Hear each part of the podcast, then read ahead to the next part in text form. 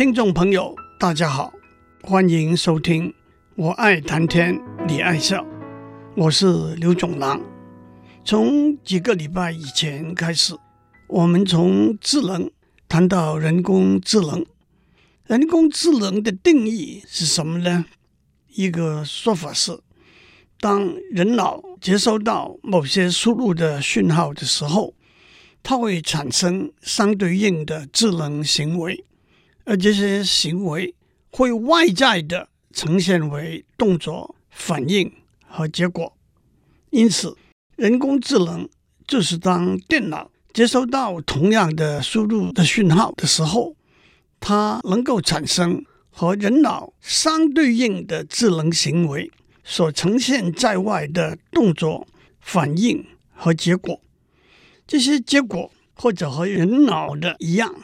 或者近视，甚至或者从某一个观点和标准来说，更加让我强调，按照这个说法，我们目前无法清晰明确地知道人脑里头如何产生和输入讯号相对应的智能行为，而只能够观察到这些行为外在的呈现的动作、反应和结果。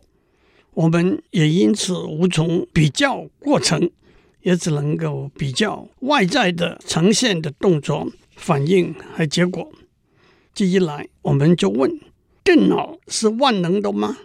电脑是不是对任何输入的讯号都能够产生和人脑智能行为所产生的相同或者相似的动作、反应和结果呢？这个问题的确太广泛，也实在无法有一个精准的回答。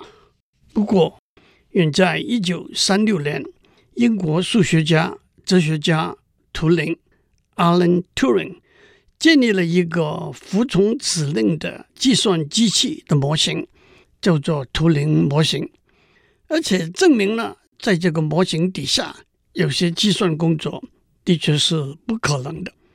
而我们过去七八十年来到今天的电脑，都是根据图灵模型演变出来的 von Neumann 模型，而且凡是 von Neumann 模型的计算机器能够做的计算工作，图灵模型的计算机器也肯定能够做。反过来，图灵模型计算机器不能做的计算工作，von Neumann 模型的计算机器。肯定不能做，因此我们在上次就开始讨论，在 von Neumann 模型里头一个重要的部分——中央处理器 （CPU）。中央处理器会逐一执行储存在记忆体里头的一连串指令，一连串的指令就叫做一个程式 （program）。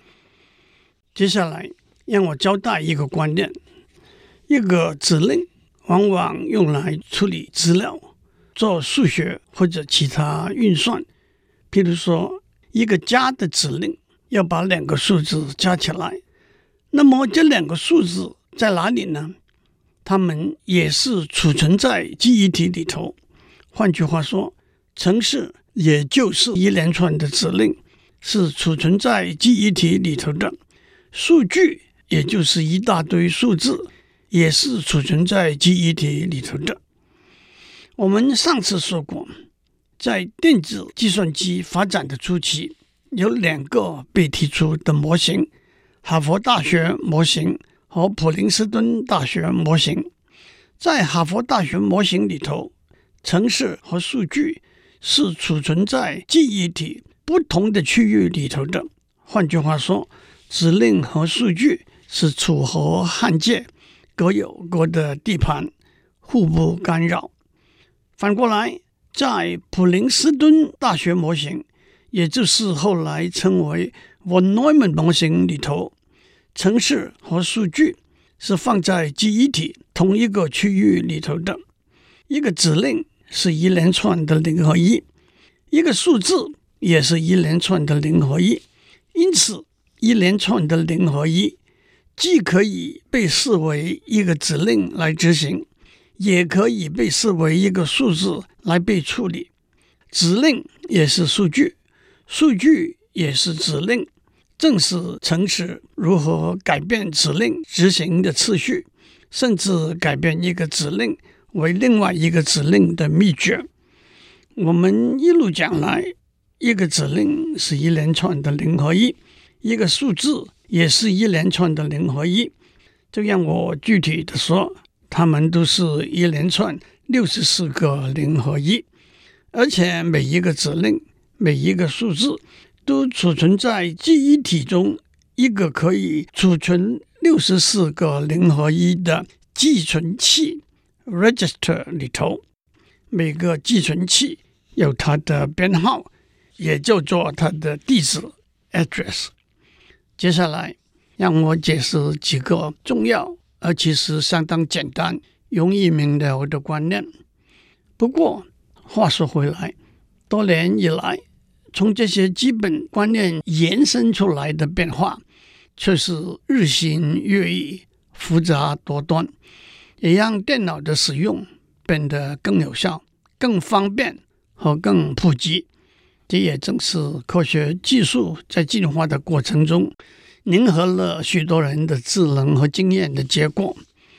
首先，中央处理器要执行的每一个指令。就是用六十四个零和一来表达，要把一连串十个、一百个，甚至上千个指令相对应的零和一写下来，储存到记忆体里头去，倒是相当繁琐，甚至可能会出错的一回事。因此，我们就采用一个符号来代表一个指令，例如加、减、乘。除、比较、储存、停止，甚至阿猫阿狗等等，我们会有一个编译器。说的简单一点，那就是每一个指令的符号和它相对应的六十四个零和一的一个对照表。我们只要把一连串的指令的符号写下来，例如加、减、比较、加、减、储存。阿猫跳，阿狗跳等等，编译器就会把相对应的指令的零和一写下来，储存在记忆体里头，让中央处理器一一执行这些指令。直接用指令的零和一把程式里头的指令表达出来，通常称为机器语言 （machine language） 的表达。用指令的代表符号把程式里头的指令表达出来，通常称为组合语言 （assembly language） 的表达。但是，计算机科学家逐渐推广电脑的使用，写的程式也越来越长，也因此觉得一口气写下来上百甚至上千个代表指令的符号。还是太繁琐了。一九五零年代初期，计算机的用途主要是限于算术上的运算。因此，假如我们先把三个变数 （variable i、j、k） 的数值储存在被指定属于它们的寄存器里头，当我们写出一个计算方程式 n。等于二乘 i 加三乘 j 减四乘 k 的平方。我们可以设计一个编译器，把这个方程式编译为一连串的指令，把二乘 i 加三乘 j 减四乘 k 的平方的数值算出来，储存在被指定属于变数 n 的寄存器里头。那我再讲一个例子。假如有两个变数 i 和 n，我们要做上面的运算。假如 n 小于一百，i 等于 n 的平方；假如 n 大于等于一百，i 等于 n 的三次方。这么一个计算，也可以经由编译器把这个计算编译为一连串的指令，正确的把 i 的数值算出来。用数学公式加上简单容易了解的句语，把想要做的计算表达出来，再经由编译器把要做的计算编译为一连串的指令，把结果算出来，替编写程式的工作带来了很大的方便。数学公式加上简单的句语，用来表达要做的计算工作，通常称为高阶程式语言的表达 （High-Level Programming Language）。相信大家都听过、用过 Fortran、Java、C、C 加加、Python 这些高阶程式语言。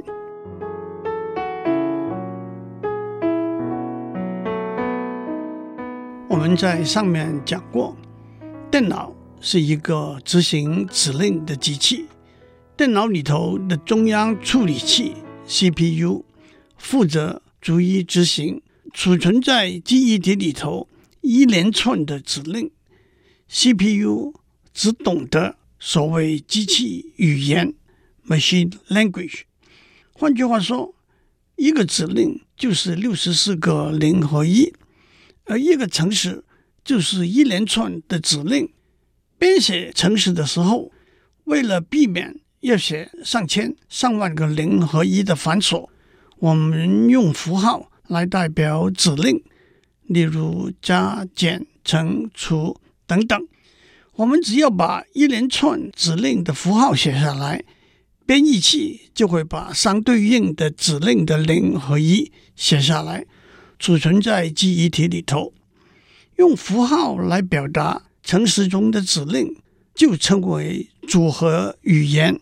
Assembly language，但是要写上百上千个符号，往往还是太繁琐，所以计算机科学家发明了高阶程式语言 （High-Level Programming Language），例如用数学公式加上简单容易了解的句语，把想要做的计算工作表达出来，编译器就会把对应的指令。用机器语言表达出来，相信大家都听过 Fortran、Java、C、C 加加、Python 这些高阶程式语言。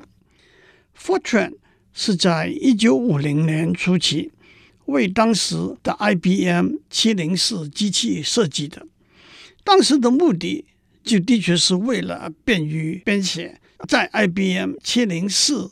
机器上执行的程式，但是 Fortran 的发明带来了一个更重要的观念：在高阶程式语言里头，我们只描述需要做的计算工作，没有指定这些计算工作用 IBM 七零四的哪些指令来完成。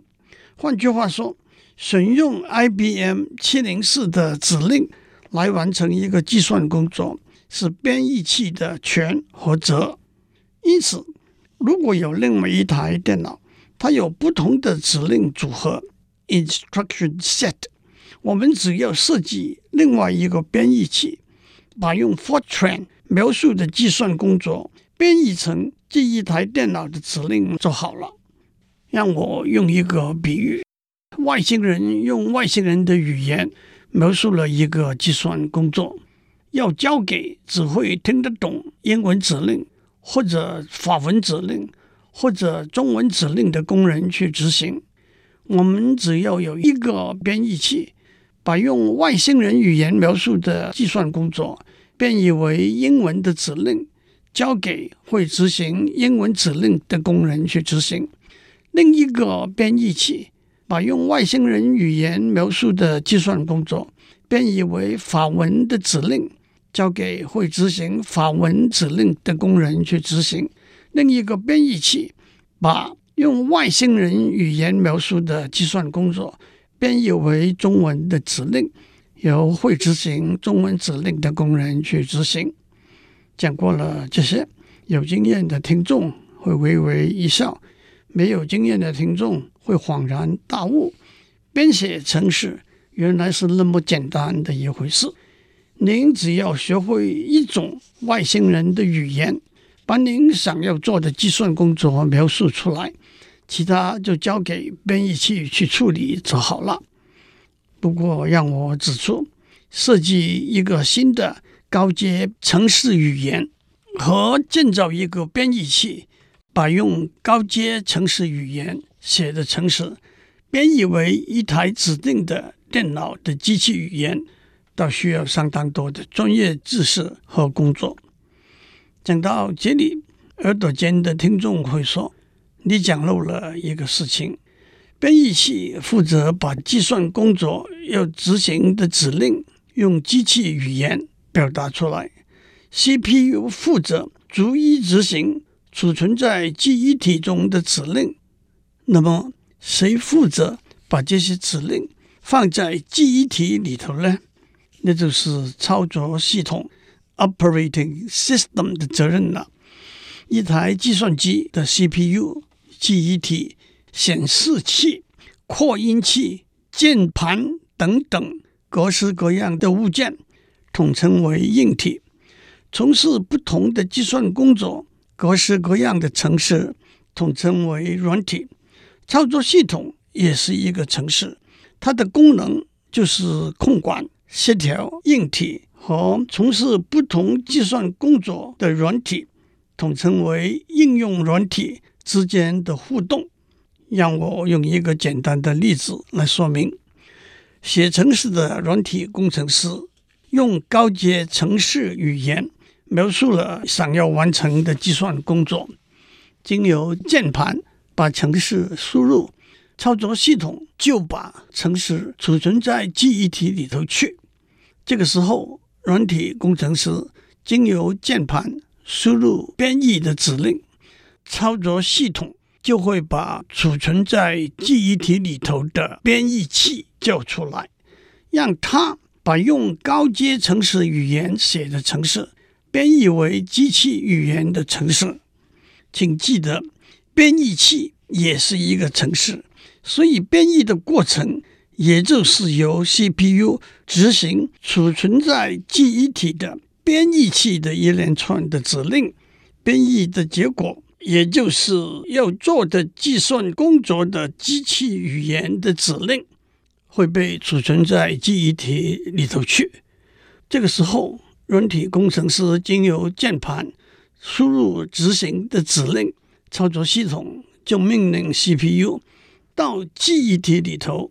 按照机器语言的指令逐一执行。例如，有些指令预算的结果要在显示器上显示出来；有些指令要经由扩音器播放存在记忆体某一个地方的音乐。这些也都有指令通过操作系统来管控相对应的硬体。用一个比喻来说，在一个家庭里头。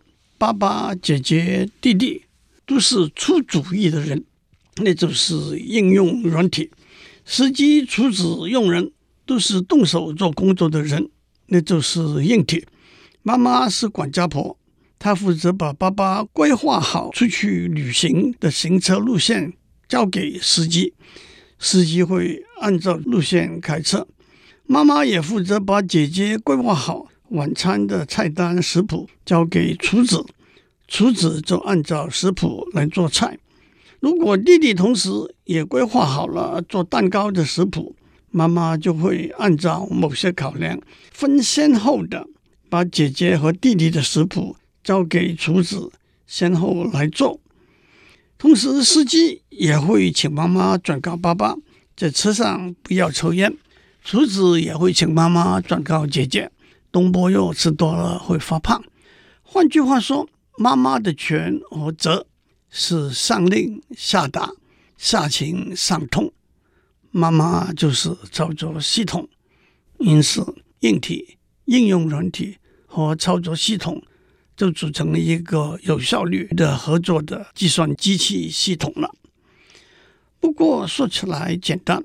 在今天的计算机系统里头，有各式各样的应用软件，包括电邮、新闻、行事历、网页浏览器 （Web Browser）、PowerPoint、PDF、Excel 等等等等。同时，也有各式各样的硬体，一个或者多个 CPU，不同的记忆体，包括中心记忆体、周边记忆体、显示器、扩音器等等等等。夹在中间扮演管家婆角色的操作系统是非常复杂的一个程式。让我举一个例子，操作系统里头最为人熟知，也是最普遍使用的，就是微软的 Windows 操作系统。从一九八五年面世的第一个版本，到二零一五年推出的 Windows Ten，中间经过了不下十次的改版。当然，操作系统也是用高阶程式语言编写的。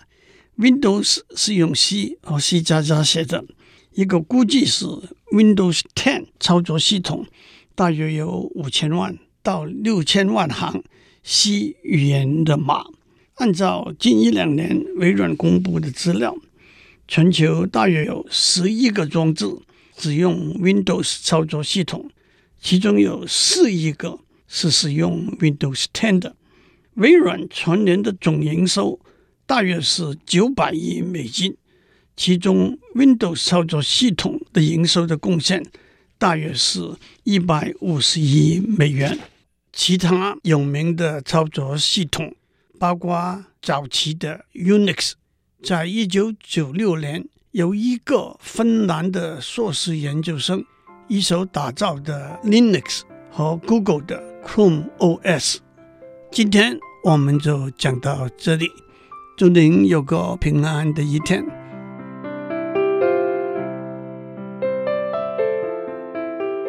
以上内容由台达电子文教基金会赞助播出。